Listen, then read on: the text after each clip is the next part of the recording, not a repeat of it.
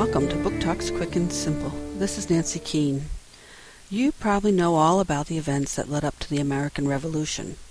You've studied the Boston Tea Party, you know about the notion of no taxation without representation, and you know about the shot heard round the world. But do you know what was going on around the rest of the world that impacted these events?